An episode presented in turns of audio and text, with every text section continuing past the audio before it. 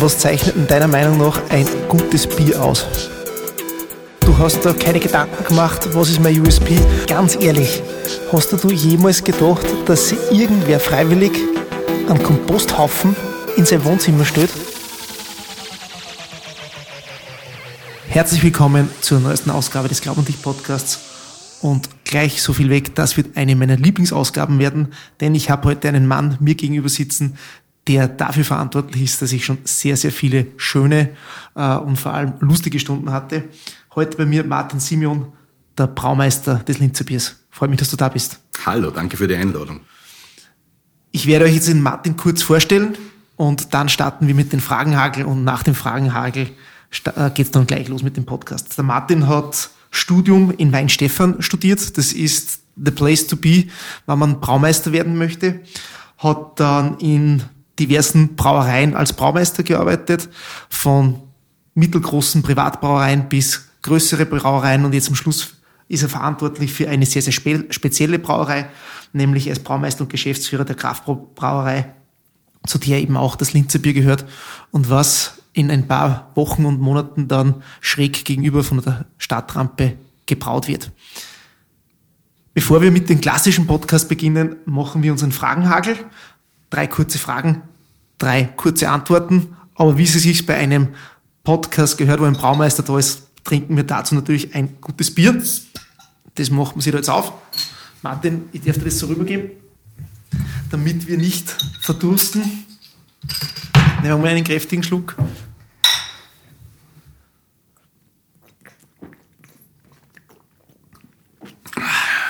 Und ich kann euch sagen, ein Linzer Bier schmeckt zu fast jeder Tageszeit sehr gut. Beginnen wir gleich mit dem Fragenhagel. Merzen oder Wiener Lager? Gerne Wiener Lager, der einzige Bierstil, der eigentlich aus Österreich kommt, und zwar nur von dort. Radler oder alkoholfreies Bier?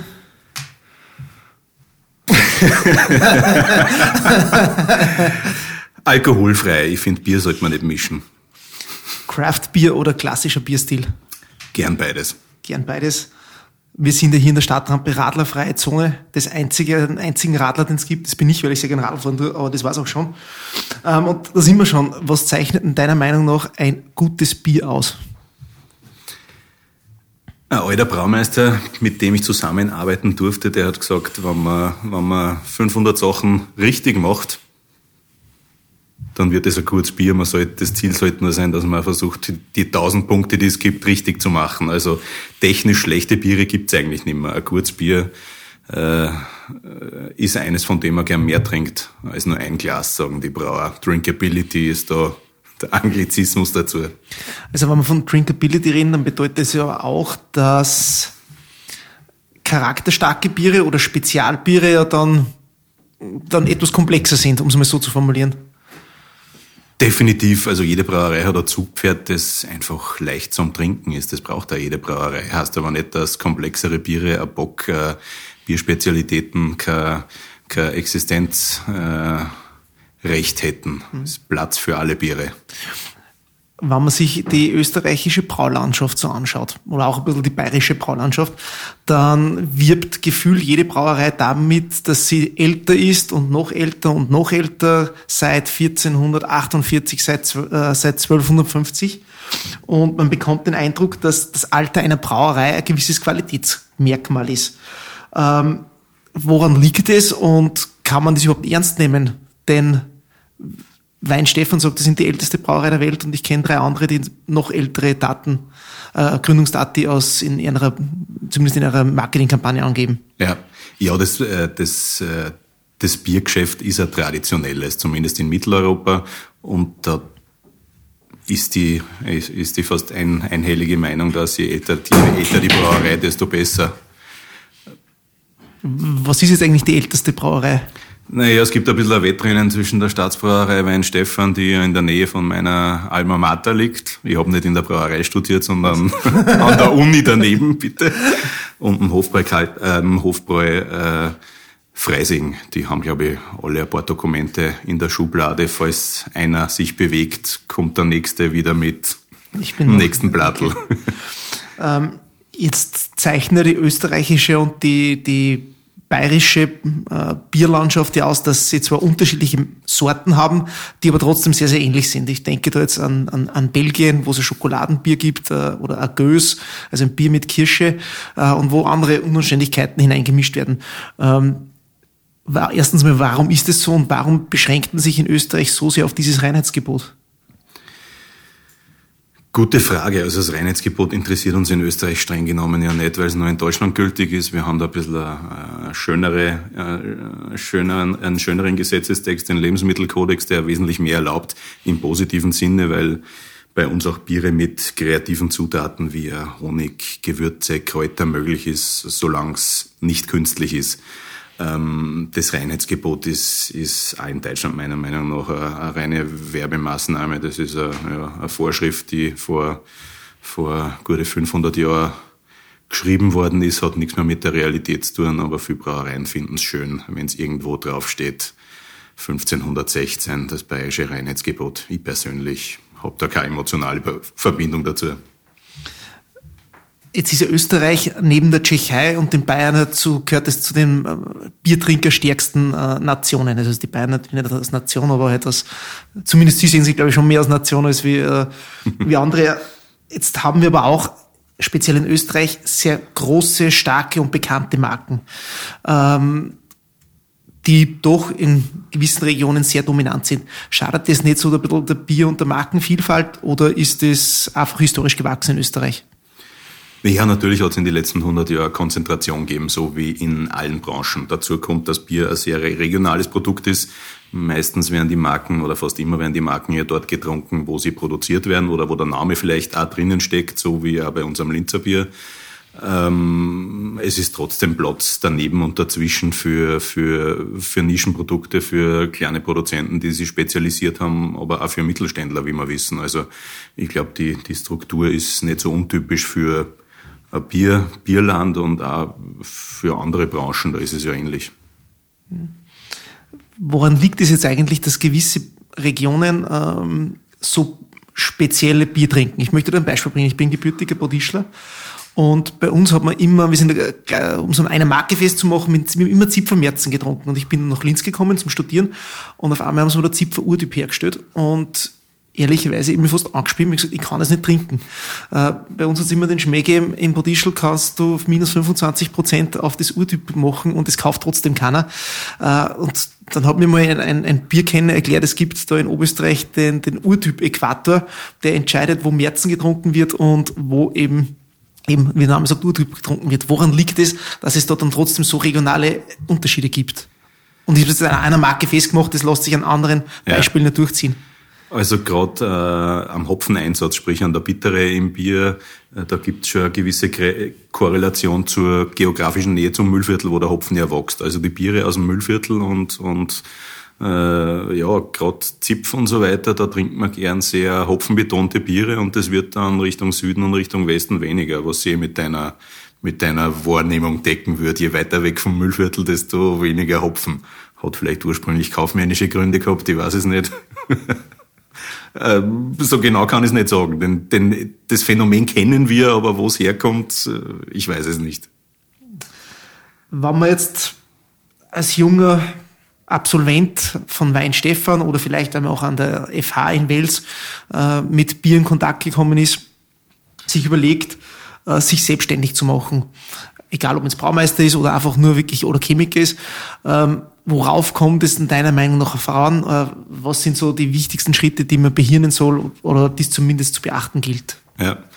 Ähm, ja, für mich als Braumeister und ich bin halt einfach für die Bierproduktion zuständig, steht das Produkt an erster Stelle. Ich glaube, das muss in irgendeiner Art und Weise ein Alleinstellungsmerkmal haben. Das kann, äh, kann eine geografische Lage sein, das können Rohstoffe sein, die drinnen sind oder Produktions- äh, Produktionstechnik, die es vielleicht noch nicht gibt, die zu einem äh, besonderen Produkt führt. Äh, ich glaube, das ist das Um und Auf. Ohne Produkt gibt's, wird's kein, ohne, ohne Superprodukt wird es keinen Erfolg geben. Und das rundherum gehört aber genauso dazu, dass es da einen Businessplan braucht und, und eine realistische Produktionsgröße, die man stemmen kann, plus eine Finanzierung, die natürlich dazu passen muss. Das muss, das muss alles ineinander greifen. So Daumen mal Bi. Ab wann sagt man, wie viel Hektoliter brauche ich, dass das zumindest nicht ein reines Hobby ist und dass ich nicht nur drauf zahle? Gute Frage. Ähm, kommt darauf an, ob man das Bier verkaufen will an Lebensmitteleinzelhandel zum Beispiel oder in der eigenen Gastronomie verkaufen will. Ähm, generell muss man sagen, dass die Investitionskosten für eine Brauerei brutal hoch sind, weil die Gerätschaften alle aus Edelstahl sind. Also da investiert man sehr, sehr viel in Equipment, äh, um ein Produkt zu produzieren, das einen relativ äh, geringen Deckungsbeitrag hat. Das heißt, das, Band, wo man Geld verdient, das ist nicht sonderlich breit, muss man ganz ehrlich sagen. Speziell, wenn man neu anfängt und seine Anlagen äh, abbezahlen muss. Also das will wohl überlegt sein, aber unter äh, ja, also unter 1000 Hektoliter im Jahr würde ich nicht einmal zum Rechnen anfangen, so grob über den Daumen gepeilt. Ja, 1000 Hektoliter, das kann man sicher dann, für die, die Mathematik stark sind, können das mal umrechnen, wie viel halbe das das sind. Ähm, Jetzt hast du gesagt, es braucht natürlich einen Businessplan, es muss das Produkt in der Mitte im Mittelpunkt stehen. Ähm, höre ich da also rauf, es macht keinen Sinn, wenn man jetzt das gefühlt 650. Märzenbier macht, sondern eher dann auf ein Spezialbier zu gehen und sich da seine Marktnische zu suchen. Ja, ein gewisses Zugpferd mengenmäßig braucht man natürlich schon. Da ist man ruckzuck wieder bei den untergärigen Bieren, nämlich beim Märzen, beim Zwickler. Also ohne dem wird es nicht gehen, aber aber wie soll ich sagen, der Unique Selling Point, der ist vermutlich netter, wenn man Märzen draufschreibt und nach dem deutschen Reinheitsgebot gebraut. Da ist man nicht der Erste. Jetzt feiert nach knapp 40 Jahren das Linzer Bier sein Comeback in seiner Heimatstadt. Wenn man durch Linz fährt, liest man überall, äh, Linz bekommt sein Bier zurück. Ähm, warum hat es so lange gedauert, dass die drittgrößte Stadt Österreichs wieder ihr Bier kriegt. Wenn ich daran denke, jede größere Stadt hat ihre eigene Brauerei oder ihr eigenes Bier. Ähm, da sind wir doch relativ spät erst dran.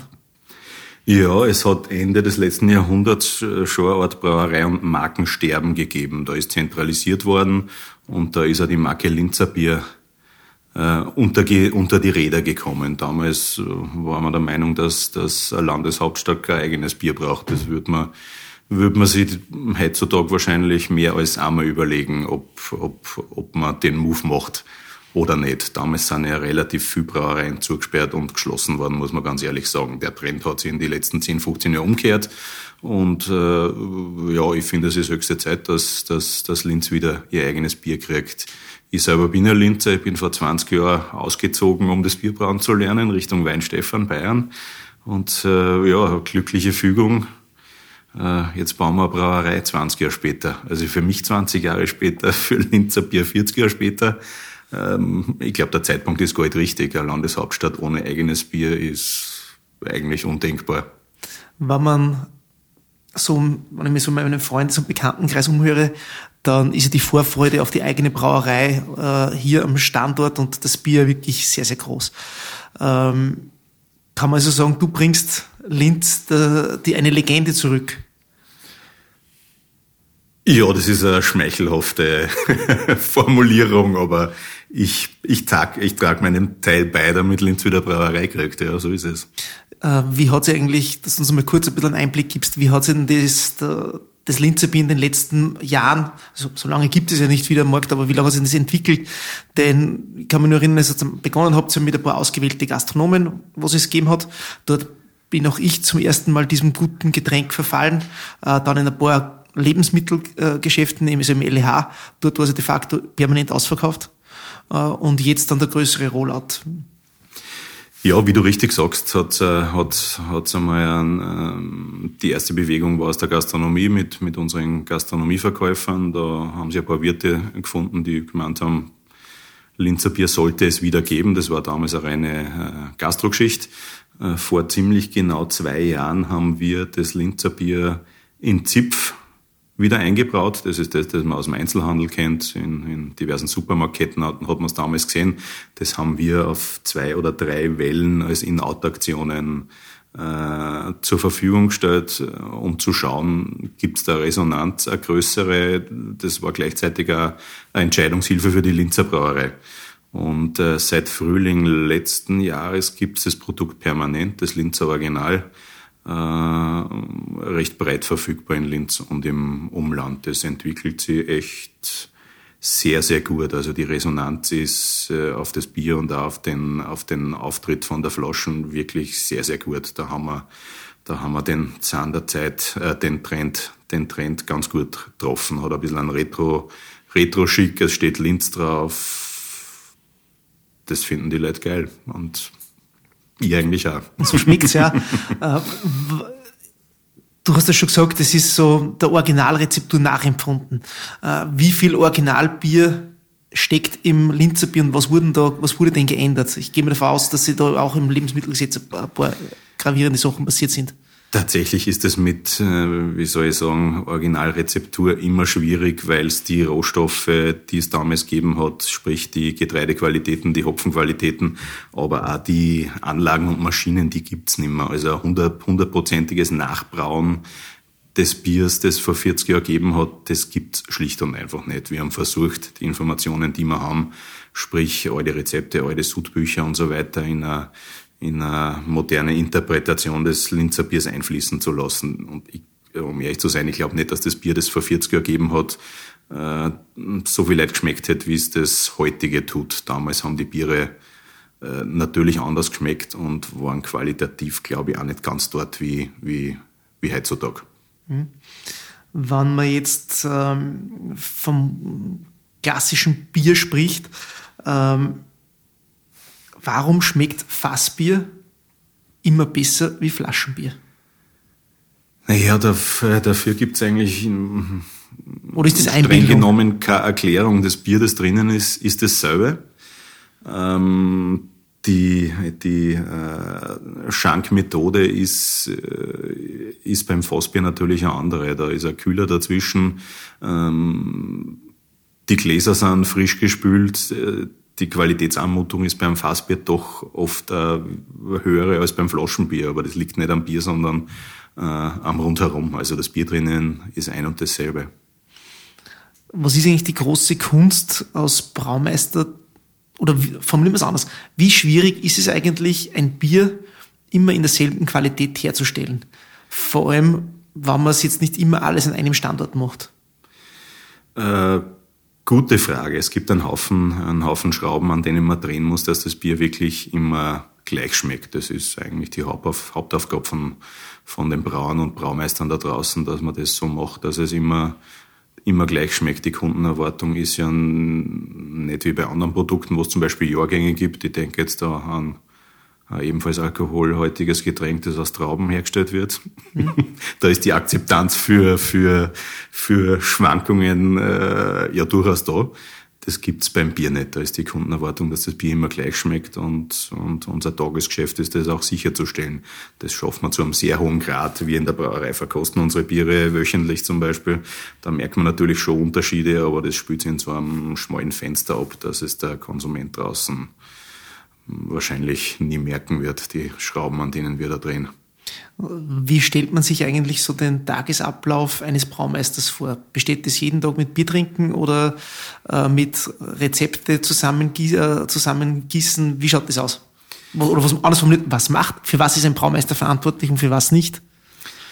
Ja, das kommt ganz auf die, auf die äh, Betriebsgröße und Betriebsstruktur drauf an. Es gibt Braumeister, die, die sind den ganzen Tag im Betrieb drinnen, helfen im Sudhaus mit in der Abfüllung. Ich bin ja für drei Brauereien zuständig, ich bin da in der aktiven Produktion nicht mehr tätig, aber die meisten, die meisten Tätigkeiten passieren im Hintergrund. Da geht es um Rohstoffbeschaffung, Bestellungen, Rezepte, Verfügbarkeit vom fertigen Produkt und so weiter. Hin und wieder darf man ein bisschen was bauen, so wie ich. Dann hat es manchmal mehr Baumeistercharakter als Braumeistercharakter, aber es ist kein Braumeister wie der andere und auch keine Brauerei wie die andere.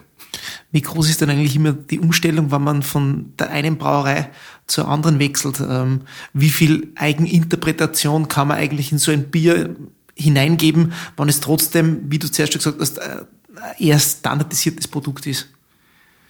Also ich persönlich hüte mich davor oder habe mich immer davor gehütet, Rezepte, die es schon lang gibt, anzugreifen, nur weil ich jetzt da bin.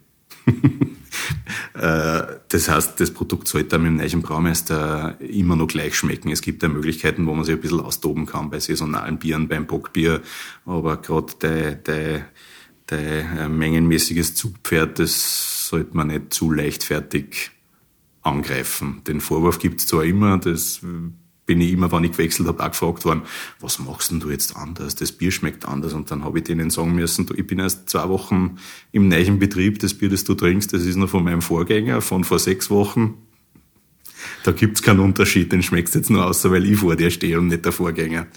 Wie lange benötigt eigentlich ein Bier zwischen dem Sud, beziehungsweise bis man, bis man beginnt zu brauen, bis es dann wirklich zu Hause im Glas oder in der Gastronomie im Glas landet?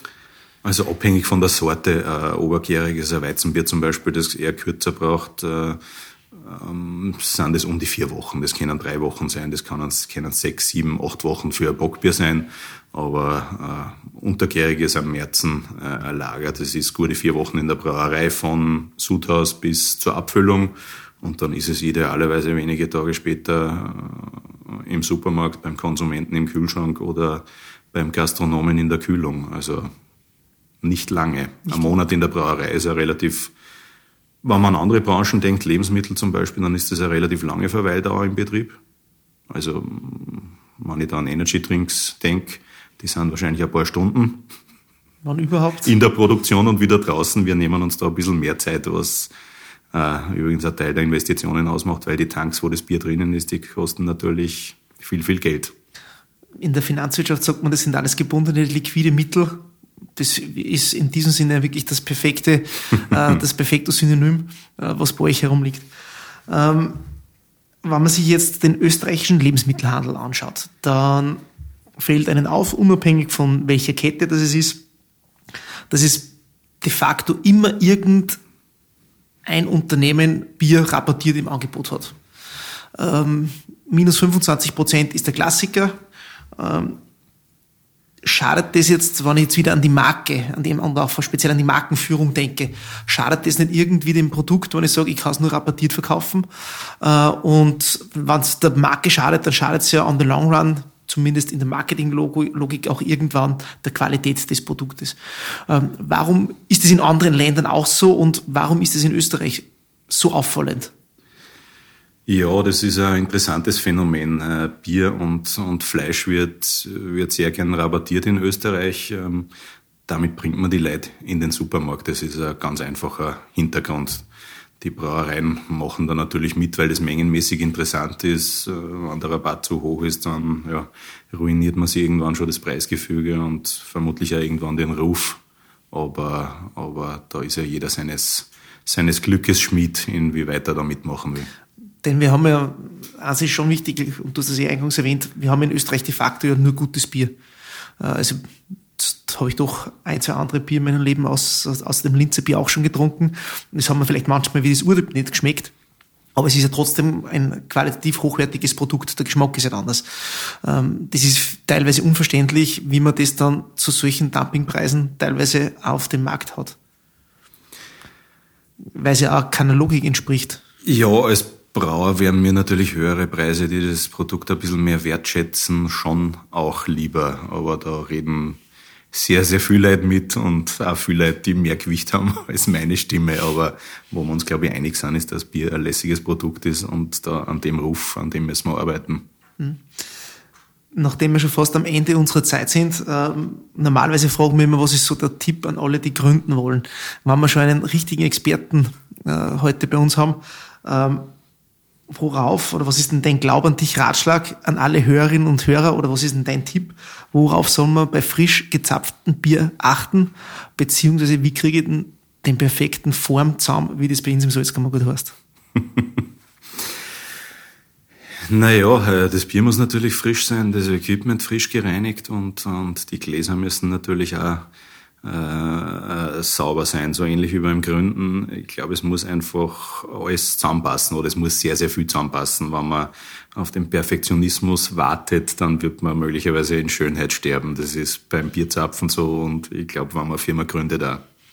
Naja, in Schönheit sterben werden wir beide sicher nicht mehr. Äh, auf das hätte ich gesagt, trinken wir nochmal und stoßen wir nochmal an. Martin, danke, dass du Zeit genommen hast. Danke für die Einladung. Für alle, hoppala, für alle, die jetzt einen wirklichen Durst bekommen haben, denen kann ich nur sagen, kommt zu uns in die Stadtrampe. Äh, dort bekommt sie natürlich immer zwar nicht frisch gezapftes, aber gekühltes Linzerbier. Für die, die jetzt sagen, ähm, ich habe noch etwas Zeit, es wird Anfang oder Ende erstes Quartal des nächsten Jahres wird auch hier die Brauerei eröffnet. Es schmeckt frisch gezapft, sensationell. Es schmeckt aus der Flasche sensationell. Martin, danke, dass du dafür sorgst, dass wir hier in der Tabakfabrik nicht verdursten müssen und auch im Namen vieler Gründerinnen und Gründer, die bei uns draußen schon gesessen sind und mehr als nur ein Bier getrunken haben oder anders formuliert, die mehr getrunken haben, als sie Durst hatten, dass du unsere Kehlen befeuchtest, dass du uns Freude auch hineinbringst, denn ein Bier ist ja oft wirklich eine Flasche oder ein Glas heller Freude.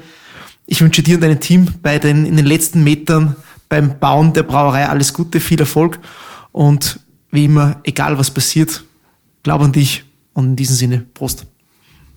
Prost.